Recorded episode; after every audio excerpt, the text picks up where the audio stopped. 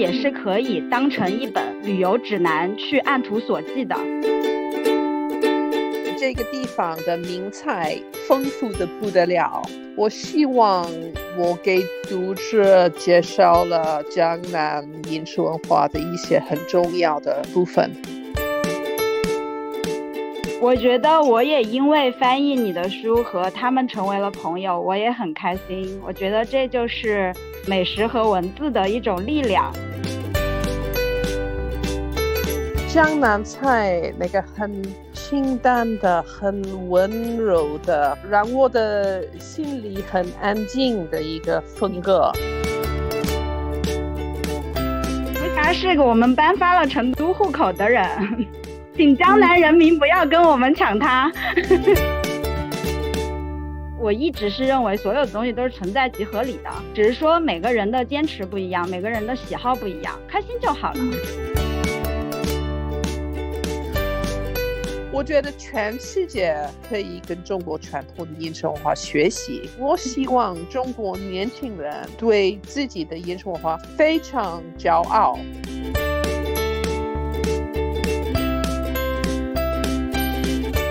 大家好，欢迎收听《涟漪效应》，我是本期播客的主播，澎湃新闻镜象栏目的编辑林子瑶。中国人雅致的饮食文化在江南餐桌上显示的淋漓尽致。从江南菜到江南文化，我们从中自可以追溯中国的传统风度。十余年前，英国美食作家福霞爱上了江南和这里卓绝的美食文化，这同他当年对四川的热恋一样炽热。接下来多年中，常常回到这里，寻访专业厨师、民间高手，记录故事，学习菜肴，品尝人间至味。本期我们想聊聊福霞老师的新书《鱼米之乡》，以及围绕新书展开的江南文化。本次我们特别邀请到了《鱼米之乡》的作者福霞邓洛普老师，以及《鱼米之乡》的译者何雨佳老师。福霞老师毕业于剑桥大学，随后取得了汉学硕士的学位，并前往四川大学交流学习。译者何雨佳老师，她是《丹麦女孩》《纸牌书》等热门书的中文译者，翻译了福霞老师在中国的三本书《鱼翅与花椒》《川菜》以及我们即将看到的《鱼米之乡》。嗯，接下来请两位老师给嗯听众朋友们打个招呼吧。你们好，大家好，福霞好，主持人好。谢谢两位老师。那我们话不多说，我们就围绕着鱼米之乡来讨论一下江南文化。嗯，福霞老师的新书《鱼米之乡》的中文版刚刚出版，就算是英文版，它在豆瓣都有了九点三分的好评。因为以前福霞老师对四川。嗯，四川文化以及成都文化，还有四川美食的热爱是众人皆知的，所以我也很好奇，付佳老师，您是什么契机开始对江南地区感兴趣的？为什么要由川蜀的文化转入江南文化，转入江南美食？那我最早去的江南就是上海，可是对我有很深刻的影响。的一次是二零零几年去了扬州古城。发现了中国饮食文化的另外的一个方面，跟那个历史和文学有很密切的关系。怎么说呢？江南菜那个很清淡的、很温柔的，让我的心里很安静的一个风格。去了，我去了杭州、绍兴、镇江、上海、宁波等地区。我觉得江南菜鼓励了我更深的深入了中国的烹饪历史和另外的一种饮食文化，所以跟川菜的气氛完全不一样。川菜我觉得很年轻、很活泼、很麻辣、很刺激。江南菜很安静，怎么说呢？Very quiet and very peaceful。就是您在接触江南菜了以后，它让您对于中国。这个国家，或者是说，呃，这个文化氛围的印象有了一个纵深式的认识，对吗？就是，所以您可以，嗯，再和我们讲分享一下，就是说，嗯，接触江南菜以后，您对于中国文化或者是中国这个地域的认识有了什么不一样的感受？我我觉得中国饮食文化是全世界最丰富之一。我已经研究了中国美食二十五年多了。我还是去中国，几乎每一天发现了新的菜、新的烹调方法、新的小菜系。我觉得江南菜跟川菜有一点像欧洲两个国家的菜，因为差异很大。有很多共同的、肯定的，比如说蚊子有一些烹调方法，可是他们的性格和风格是完全不一样。我我我第一次去了扬州的印象是，烹饪技术很精致，刀工特别复杂，特别好。还有就是江南菜和中国文人。的历史联合在一起，所以通过江南菜，我更了解到不但是饮食文化，也是中国艺术文学。比如说《红楼梦》那个小说里面的世界的历史和文化，还有我我觉得江南菜和中国饮食文化的历史有很多很有意思的关系。比如说杭州，杭州菜，他们说是南料北烹，这个是因为宋代，呃，宋代中国的首都从北方开封，现在的开封搬到杭州来了，所以在杭州有很多中国北方的饮食习惯，比如说。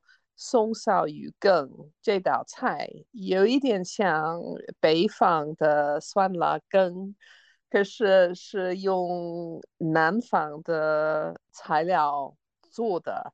研究江南菜，让让让我更了解中国从宋代以来的历史。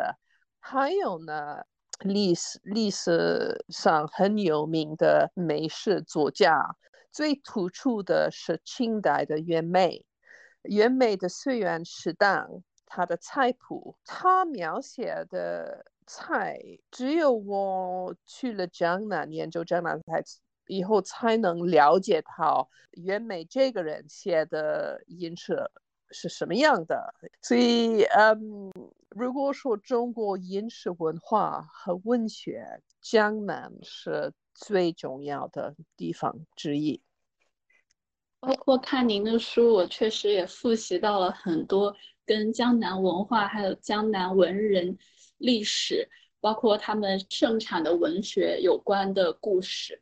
好，接下来我想问一下雨佳老师，因为我了解到雨佳老师是地道的川妹子，所以想问一下，作为一个川妹子来说，您跟着福霞老师，嗯，翻译了这本书，并且也跟着他去了江南，您对江南有没有什么不一样的感受？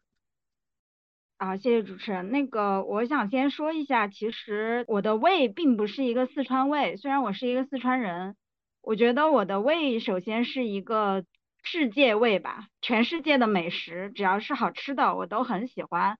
我觉得这是我一开始跟福霞从作者和译者的关系变成朋友关系的一个很重要的基基础，就是我们俩。就都是很喜欢美食的，就是对各种美食都是首先抱着一种接受的态度。当然了，就是我在翻译《鱼米之乡》的时候，这其实对于我来说是一个比较新的世界。其实我在翻那个《鱼翅与花椒》的时候，他在最后那个《红楼梦》那一章，主要就是写的江南地区，尤其是扬扬州。广义上的江南吧，呃，那个时候我就已经被那个地方深深的迷住了。在那之前，我其实就只去过上海和杭州，而且都是比较浅尝辄止的那种旅游。然后我就带着鱼翅花椒去了一趟江南，然后就嗯更加系统的去品尝那里的美食，江南美食里面的那种精致小桥流水的感觉，和四川菜里面的大开大合带给我不一样的体验。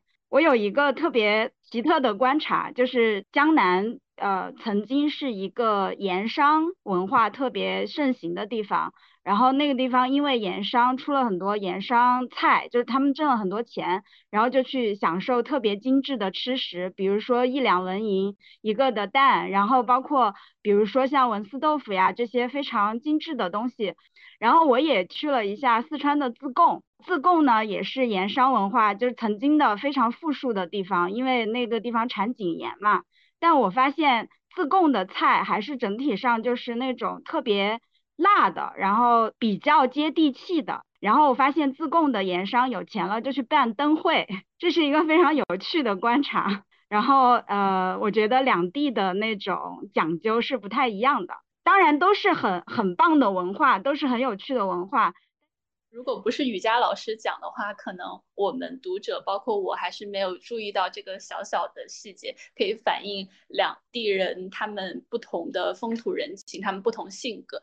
嗯，说到翻译的话，我想问雨佳老师另外一个问题，因为张爱玲曾经说过，她读外国小说的时候，即使是翻译的很好的书，但是她终有蝴蝶停在白手套上的语言之隔。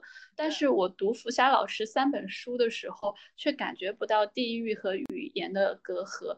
比如说，我看到当时的一个纪录片上讲，雨佳老师翻译川菜时把 pork 翻译成了猪肉，但是福霞老师纠正你说它一定要是二刀肉。所以翻译到鱼米之乡的时候，你们有遇到过这样的故事吗？可不可以讲一讲？那我说一下翻译的过程吧。我首先说，嗯，我跟福霞的翻译，就是她的作品，我来翻译这个合作，其实跟呃我翻译其他的书是不太一样的。就是我跟福霞是始终保持着非常密切的联系，然后她自己的英文，呃，她自己的中文水平非常的高。呃，所以他可以来给我做一些译稿上的纠正，比如说你刚才说的那个猪肉和二刀肉的东西。呃，还有一个我想说，因为他在写作这个，呃，比如说鱼翅与花椒，他是另外给了我一个，就是根据中文版要出来的那种，然后我来照着这个版本来翻译的，所以就会非常非常的本土。那鱼米之乡是这样子，就是我也把稿子就提前发给了福霞，他也做了一些修改，但是呢，因为鱼米之乡它本身是一本菜谱，并不是饮食杂杂记，所以我们在里面做的本土化。并不是很多。我在翻译这本书的过程中，我其实是像翻译其他书的呃过程一样，我找了就是一个对这种东西特别感兴趣也比较了解的朋友。对，比如这本书，我就找了一个杭州的土著，他就是呃对美食特别感兴趣，也非常了解。我就是翻译一部分就发给他，让他看一下，比如说里面有些词，呃，他看着刺不刺眼？比方说。呃，里面有一个金陵素食锦吧，就里面有一道有一个那个呃配菜叫做黄花，在我的理解里面就是黄花嘛，就是呃从英文翻译过来，但他说哦我们这边一般叫黄花菜，然后我就把它翻译成了黄花菜，然后还有里面有一个我记得呃是上海红烧肉吧，他讲到说里面经常会加一个呃一种豆腐。然后从英文直译过来就是脆皮豆腐，这个放在普通话的语境下面也没有什么问题。但是呢，我那个朋友就读了之后提出意见说，呃，我们好像这边不叫脆皮豆腐，而是叫油豆腐，所以我们就把它改过来。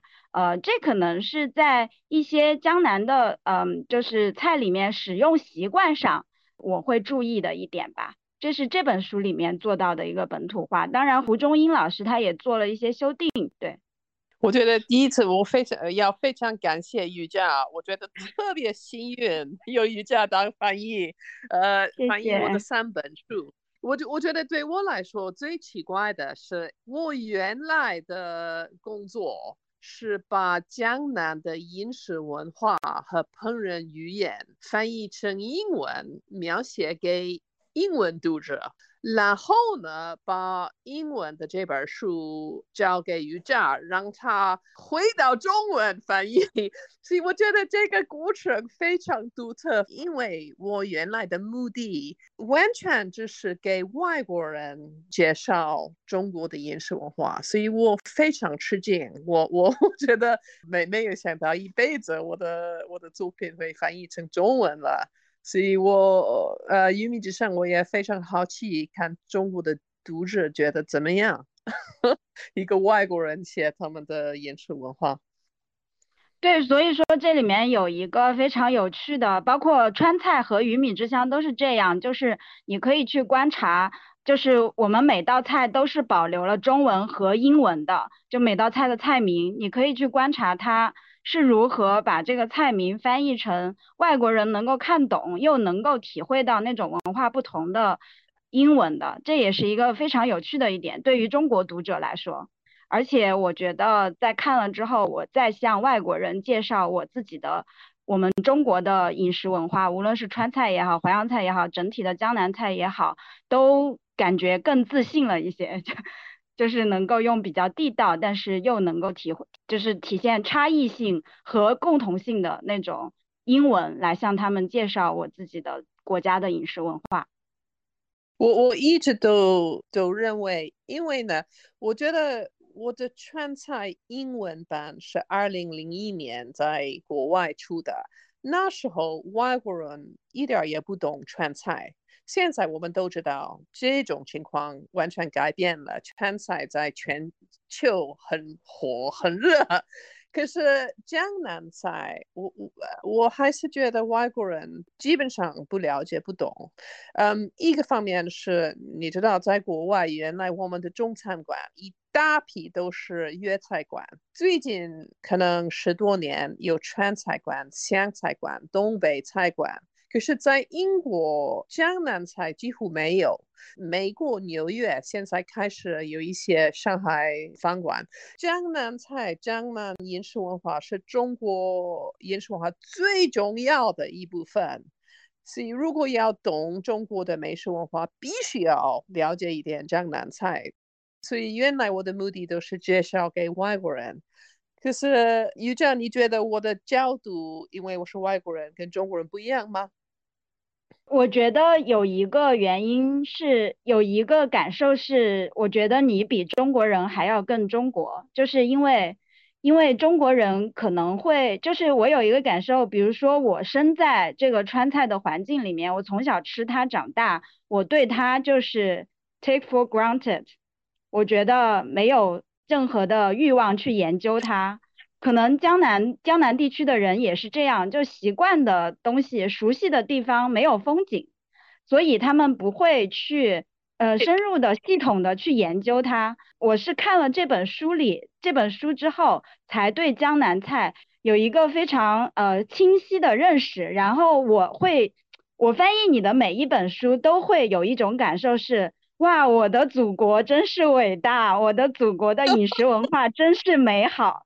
我会有这种感觉，那很好，因为我原来的读者都是外国人，有一些江南非常重要的菜，比如说大闸蟹，还有一些比如说龙井虾仁，因为原来的原材料在国外真的找不到，在这本书里面，比如说大闸蟹，我只能描写它的美味。嗯，还有一些，比如说龙井虾仁，因为我们在国外没有河虾，所以我把那个菜谱稍微改了一点，用了海虾。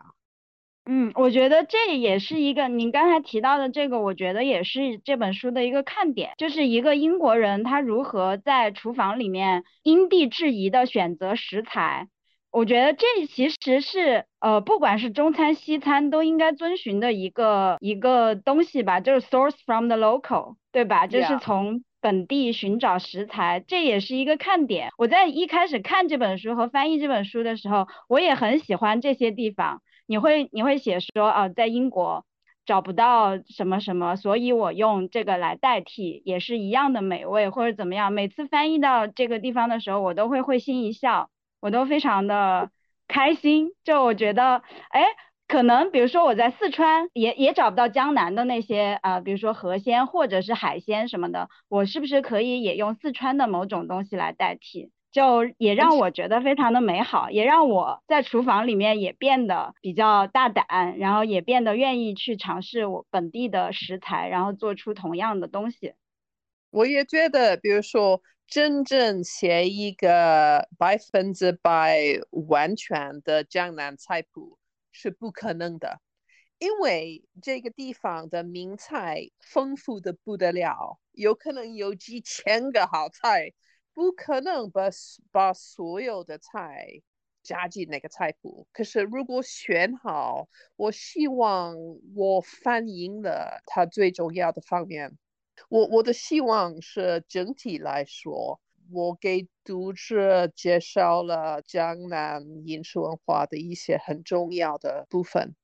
谢谢两位老师。刚刚边听你们说话边翻这个书，然后也发现了我第一遍读的时候很多一些没有注意到的细节，比如说台菜花生米。然后我记得福霞老师讲说，它可以用。嗯，外国当地的紫甘蓝来替代，然后包括刚刚福霞老师也说，确实我们在英国当地或者是在国外当地，当我们想做外想做江南菜的时候，其实没有办法完全复制，因为我们缺乏当地的原材料。但是正是因为我们找到可以替代的东西，并且自己实验过，去重新创作它们，我觉得这对于一个美食作家或来说，它就是一种二次的创作，它是一。一个有生命力的自我成长起来、自我创造的东西，这也是我觉得，嗯，福霞老师关于美食的一些作品，它的精髓和吸引读者的生命力所在。所以，真的非常谢谢福霞老师和瑜伽老师的用心。其实听到，嗯，福霞老师刚开始讲的描述的时候，嗯，包括瑜伽老师讲说，其实福霞老师的中文是非常非常好的，比如说像随园食单。或者是《红楼梦》，可能再难一点的。我看到您的《鱼翅与花椒》里还提到了《周易》，包括屈原的一些作品。所以我想问一下福霞老师，您读文言文的作品的时候，会有一点难理解吗？第一个是我必须要说的很清楚，《红楼梦》我是读了那个英文版，可是如果有一部分我觉得特别关键。比如说跟饮食有关的，我也有中文版，我可以嗯比较小小的看这一段话。原美的随园食单，我自己直接看了。我原来看的很慢，看的很困难，可是现在我我我感觉到现在没有以前那么难，因为我也是。很奇怪的，呃，学习中文的外国人，因为我的词汇非常专业。如果是烹饪技术、烹饪原料的名称，我的词汇有可能比一般的中国人丰富一点，因为我专门写那些。我我好像我我上次在中国一个中国朋友特别吃惊，因为我认识一个中国古文。How do you say a word for vinegar？醋的另外的一个名称。Yeah，因为这个是我的专业。对，这这个我其实就是我是 one of the，我是其中一个非常惊讶的中国朋友。就我跟福霞见第一面吃第一顿饭的时候，呃，他想了解就是嗯我们吃的其中一道菜的做法，我们就把厨师请到了我们的桌上，然后就问他。然后我还在旁边，就是非常就作为一个翻译的那种责任感，我就说，呃，我来翻译吧。好，然后那个人其实提到了一些特别专业的东西，我作为一个吃货，就是也不太了解该该怎么翻译成英文。然后福霞非常淡定的在旁边记笔记，说，哦，这个我知道，我知道，就是用用中文，然后写下了中文的笔记。我当时就是，嗯，惭愧的 到处想找地缝钻，但是。呃，有一个我很开心，我很喜欢翻译他的书，有一个原因就是我也可以从其中掌握到很多，就是怎么说，就是呃古籍嘛，随园食单我们就不说了，山家清供我也是在翻译完这本书之后才非常感兴趣，才去找来看了一下。作为一个翻译，非常认真的深入到这本书里面之后，我才开始感兴趣，然后再慢慢的反过来建立我自己作为一个中国人对于我喜欢的中餐饮食的这种理论基础，这个也是非常有趣的一件事情。我觉得也是很多人看福霞的作品能够感受到的。我觉得也也有一个好处，比如说我最近嗯在看嗯东京梦华录。是关于嗯宋代杭州的嗯就是人情和和文化，所以这本书对我来说特别难。可是有一部分是关于美食，所以我愿意花时间 慢慢的，因为我特别想懂这本书。我我现在在写另外的一本书，可是不是一个地区的菜谱，是从另外的一个角度来看中国美食文化。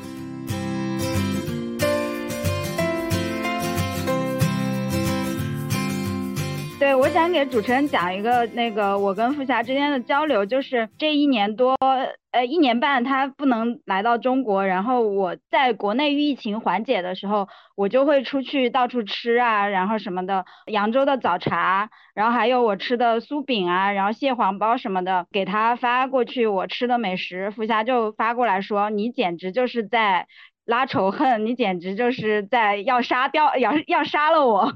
You are literally killing me。一个方面我特别高兴看那些菜，一个方面我受不了了，因为自己没办法了。但是福霞，我想跟你说，就是我拿着你的书或者你书上的内容，然后去到你写过的那些，不管是大小的餐馆，跟他说，你看福霞在书里面写了你们，包括我上次去自贡的时候去了那个桥头三嫩，然后我就看到那个主厨在里面炒菜。和你写的一模一样，我觉得我在书上文字里面看到的东西，突然又化成了一个真实的东西，我会非常感动，然后我也会告诉他们。对我很好奇，他觉得怎么样？他的反应怎么样？他很开心，他在炒菜，没有怎么理我。但是他的女儿还是谁，就是帮他收银的那个小姑娘，非常的开心，就说：“哦，那个外国人我记得呀。”我给他看，我说：“你看你们出现在书里，他们非常开心。”啊，我非常感动，非常感动。我觉得很多中国本地人那么多年都支持了我，帮助了我，鼓励了我。现在有中文版了，他们可以真的了解这个很奇奇怪怪的外国人真的是做什么事情。因为原来我告诉他们我要写，可是他们没办法看，所以我我真的最大的希望是那些老师和朋友是他们对我的书满意。我觉得我也因为翻译你的书和他们成为了朋友，我也很开心。我觉得这就是。嗯，美食和文字的一种力量，他们都记得你，他们都非常的想念你。嗯，我记得当时我看过一个纪录片，就是他们去跟着您写的《鱼翅与花椒》还有川菜，就写的您在成都的故事，然后去找了那个成都掏耳朵的师傅，然后他师傅说：“哦，福霞，我记得，我不太会讲四川话。”然后他说：“哦，福霞，我记得是。”是那个外国人，他说，但是其他外国人只是来感受一下，只有他真的写出来了，然后把这个东西发扬光大。对，那师傅叫肖长安，我当时就问他，我说师傅，你认识肖长安吗？他说我就死。哦，然后我我我看了，我看了那个你你的纪录片，看到你去拜访他了那个那个场景。好像我认识肖肖长安的人是快二十年了嘛？是的，是的，我每一次去王江楼公园找他交流。算了，老朋友了。嗯，所以我想问问，在那个江南水乡采风的过程中，你有没有遇到过这样的特别有趣的，或者让您印象深刻的这种老师傅？然后跟他们发生了什么故事，或者有没有成为好朋友？嗯，对我的这本书影响最深的是那个龙井草堂，杭州龙井草堂的老板，嗯，戴建军，还有他的嗯师傅。嗯，特别是东京木、陈孝庆、朱云峰，啊，我跟他们学了很多很多，几乎不可说出来的这么多。他们也让我真的感觉到江南菜的精神。杭州有戴建军和龙井茶堂，还有那个绍兴鲜恒酒家的毛天耀，这个人不得了。他做了很多研究，研究了绍兴的饮食文化。绍兴菜特别独特，特别独特。我我研究绍兴菜都是感谢他，我也非常感动认识他这样的人，那么爱他的故乡的饮食文化。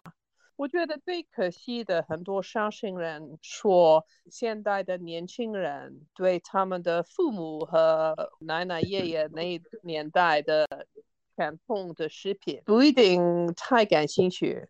所以我真的希望绍兴的小一辈年轻人会保留他们的饮食习惯，因为我真的觉得绍兴菜不得了，有非常好吃，历史很丰富。绍兴这个地方真的不得了。哎，对，您去绍兴的时候有没有去看看鲁迅？是的，我我我看了他的古居，我特别喜欢看他古住的厨房，江南的老厨房。呃，那有一些古著里面保留了他们的早，他们的灶王爷的地方。我我通过参观那些地方，我懂得了一些江南的烹饪历史的背历史背景。我是最奇怪的游客，因为在中国 每一个地方去要看厨房，要在博物馆看 跟跟饮食有关的东西。一座随身携带的美食博物馆，就是我记得您在《鱼翅与花椒》结尾上写说，其实现在的成都，包括现在的四川，他们高速发展，高楼大厦林立，但是他们似乎愈发去抛弃了过去那种闲适，或者是他们传统文化里很精髓的东西。这种剧烈的变化，它势必会牺牲一些东西。您是怎么去看待这件事的？我觉得一个方面，我我非常了解中国人为什么要发展。现在的中国人比九十年代的中国人生活水平提高了很多，所以这个我完全懂。可是我还是觉得中国传统文化有很多非常珍贵的、非常有用的。我觉得保留一些传统文化也是非常重要。做一个例子，中国的传统饮食习惯是非常健康、非常环保。中国人知道怎么用把蔬菜和豆腐和素的原材料做成非常美味的菜肴。现在我们必须要减少我们吃肉的比例。从一个保护环境的角度来讲。中国传统饮食文化可以教我们怎么吃的，比如说把肉吃的少，把蔬菜吃的多，把豆腐类的吃的多，而且吃的非常好吃。所以我个人在英国，现在我减少我吃肉的肉量，可是我还是吃的非常好吃。所以中国现在发现跟西方国家一样的一些怎么说？How do you say dietary diseases？就是饮食病，饮食病，饮食病，比如说糖尿病，有一些跟饮食有关的病。这个我们都有现代人的问题吧？我们必须要回到比较传统的吃法。才会活得比较健康，活得比较环保。所以，我我自己把中国传统的饮食文化作为灵感，我觉得全世界可以跟中国传统的饮食文化学习。所以我希望中国年轻人会对自己的饮食文化非常骄傲。嗯，好，谢谢福霞老师。还看到您微博上会说，您会在国外的时候。就是好像是去年吧，您拜了灶王爷，这是好多其实中国人到现在那个节日其实都不会延续的一个习俗。您每年都会拜灶王爷吗？您会准备什么东西？为什么要在英国的时候去坚持这个很古老的中国习俗？怎么说呢？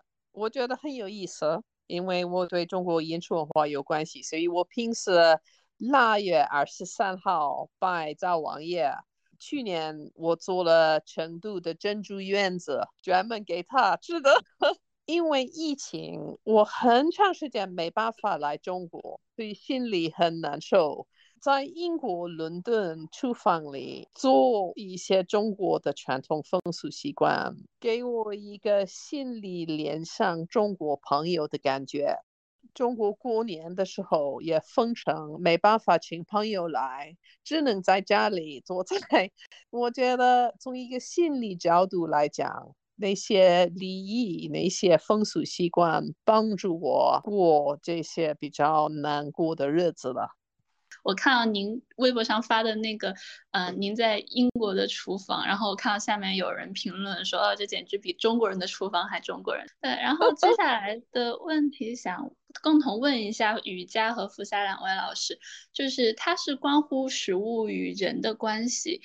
包括刚刚雨佳老师讲的那个自贡盐商和江南盐商的这个故事，他这是否说一个食物它的气质和当地人本身的气质有关？比如说像雨佳老师，您觉得自己是一个标准的敢爱敢恨的一个活泼的川妹子吗？然后你们觉得江南的人给你们什么印象？你们觉得这和江南食物的气质是相对应的吗？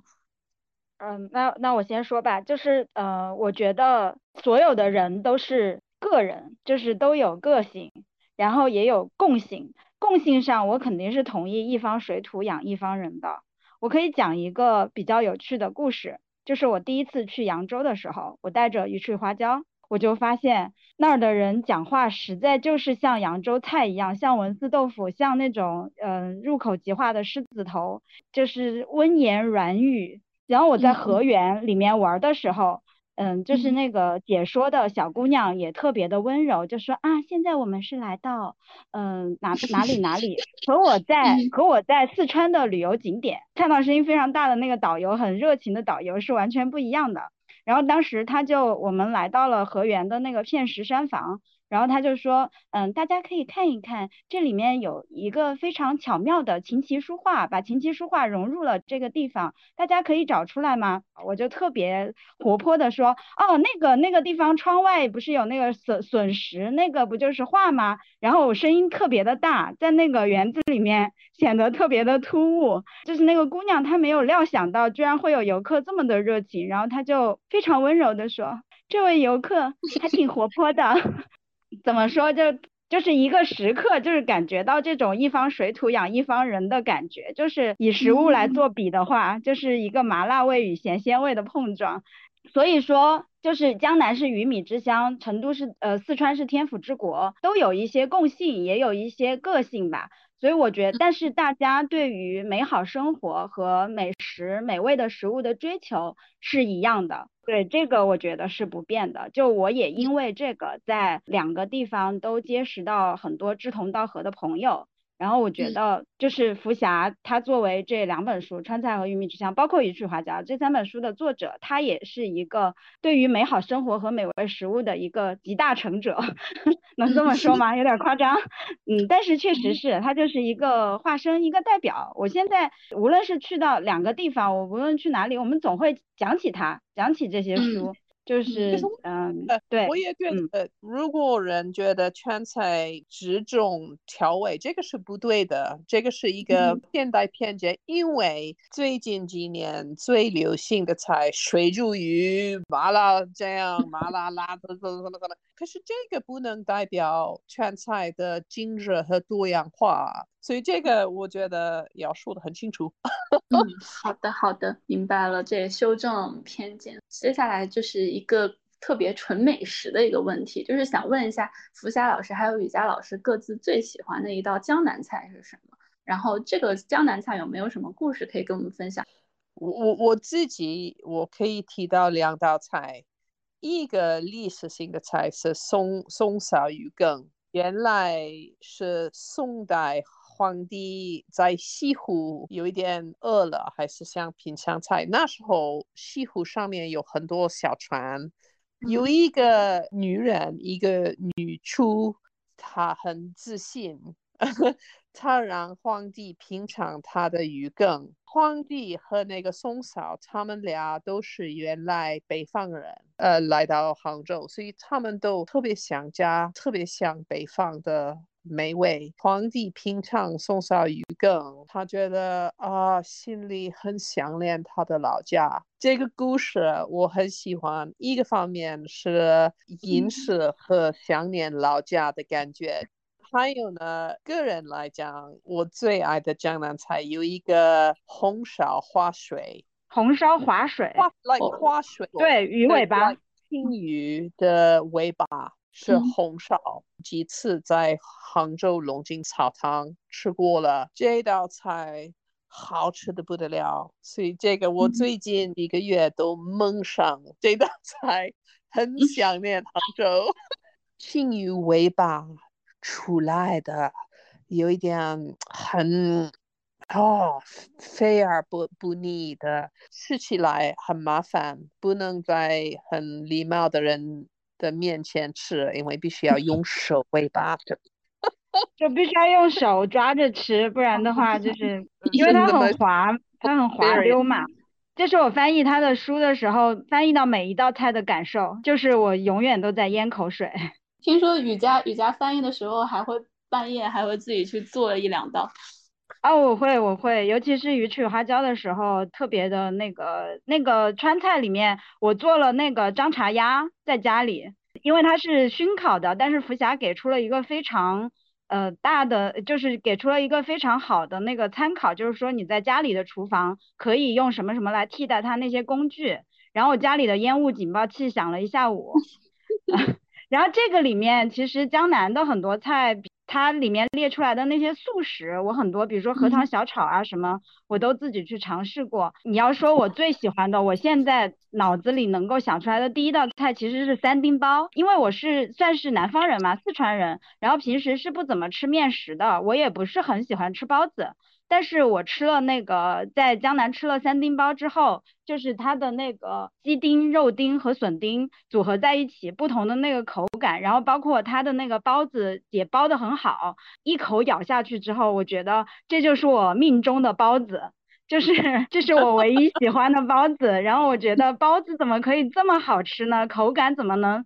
这么丰富，就是就是让我一下子变得喜欢上了包子，然后我就非常理解有人说在那个江南扬州吃那个点心就是碳水的狂欢，你就是虽然你摄入了很多碳水，但是你就是想一直吃下去，一直吃下去，没有觉得很顶饱或者怎么样。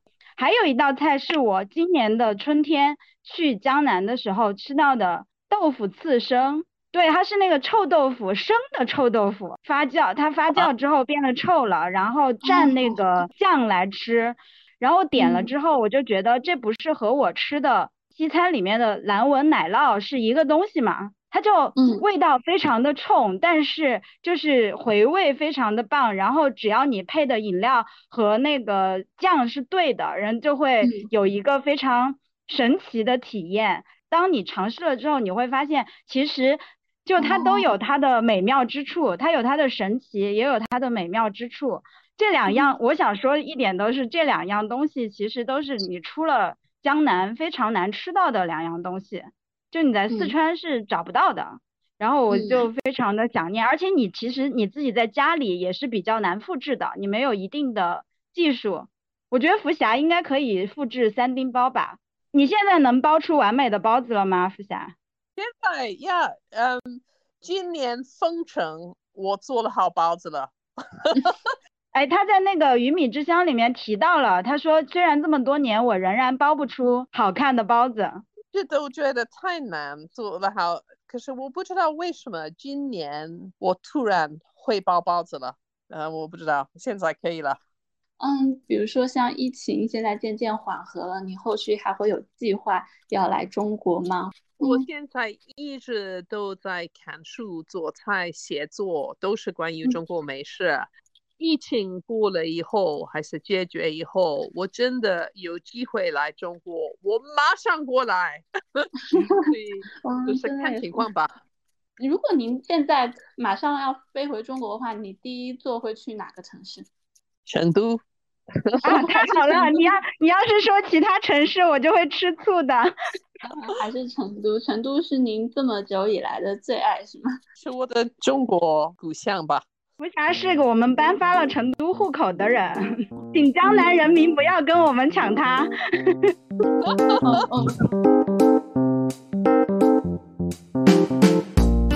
时我们学校有一个老师，然后他从英国来交流，然后我们就带他去吃火锅。他第一次吃火锅，他不太会用筷子，但是他就一边一边插，然后一边说：“哦，hot, delicious, very hot。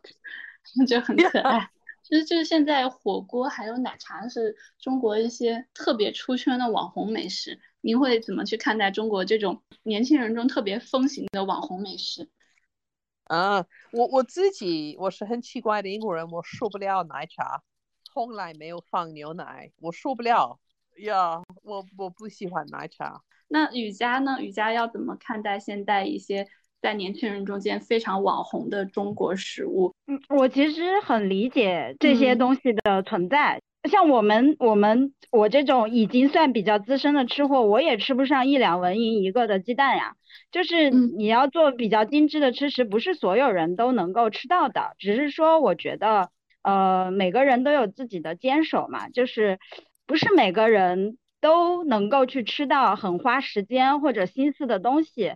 呃，我觉得，嗯，那些东西的存在是非常有道理的。就是呃，大家对美食的理解不同嘛，人他非常的方便。然后能够给你带来一瞬间的那种快乐，我也觉得无可指摘。我认为我一直是认为所有的东西都是存在即合理的，只是说每个人的坚持不一样，每个人的喜好不一样，开心就好了。嗯，嗯但是我欢迎大家都来成都找我，如果福霞在的话，也可以一起找福霞，我们会带你们去吃。非常非常好吃的川菜，我还想补充一点，就是说鱼呃鱼米之乡和川菜，它虽然表面上是菜谱，不是鱼翅与花椒那种饮食杂记，但是它里面写到了非常多江南和四川的菜馆，它其实也是可以当成一本旅游指南去按图索骥的，所以我是建议纸质版和那个 电子版各收一本。希希望大家能听了我们播客以后多去看看，我觉得真的自我感觉读下来真是一本受益匪浅的书，